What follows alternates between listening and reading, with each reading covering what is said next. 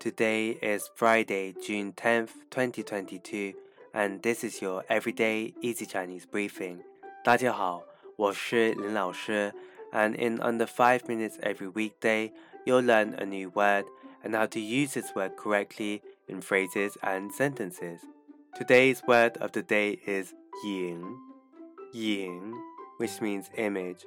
Let's practice by making different words, phrases, and sentences with 影. The first word is 电影,电影, which means movie. Let's look at each character of this word. 电 means electric and 影 means image. A way of using it in a sentence is 你想去看电影吗?你想去看电影吗? Do you want to go and see a movie? Another word we can create with ying is she ying. This means photography. A way of using it in a sentence is 我想成为一名摄影师。我想成为一名摄影师。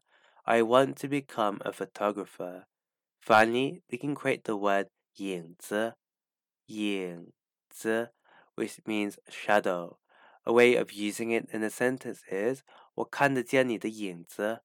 我看得见你的影子。I can see your shadow.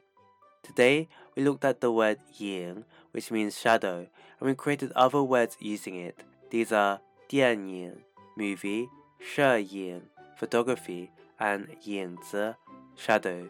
To see this podcast transcript, please head over to the forum section of our website www.everydayeasychinese.com where you can find even more free Chinese language resources. See you again soon for more practice.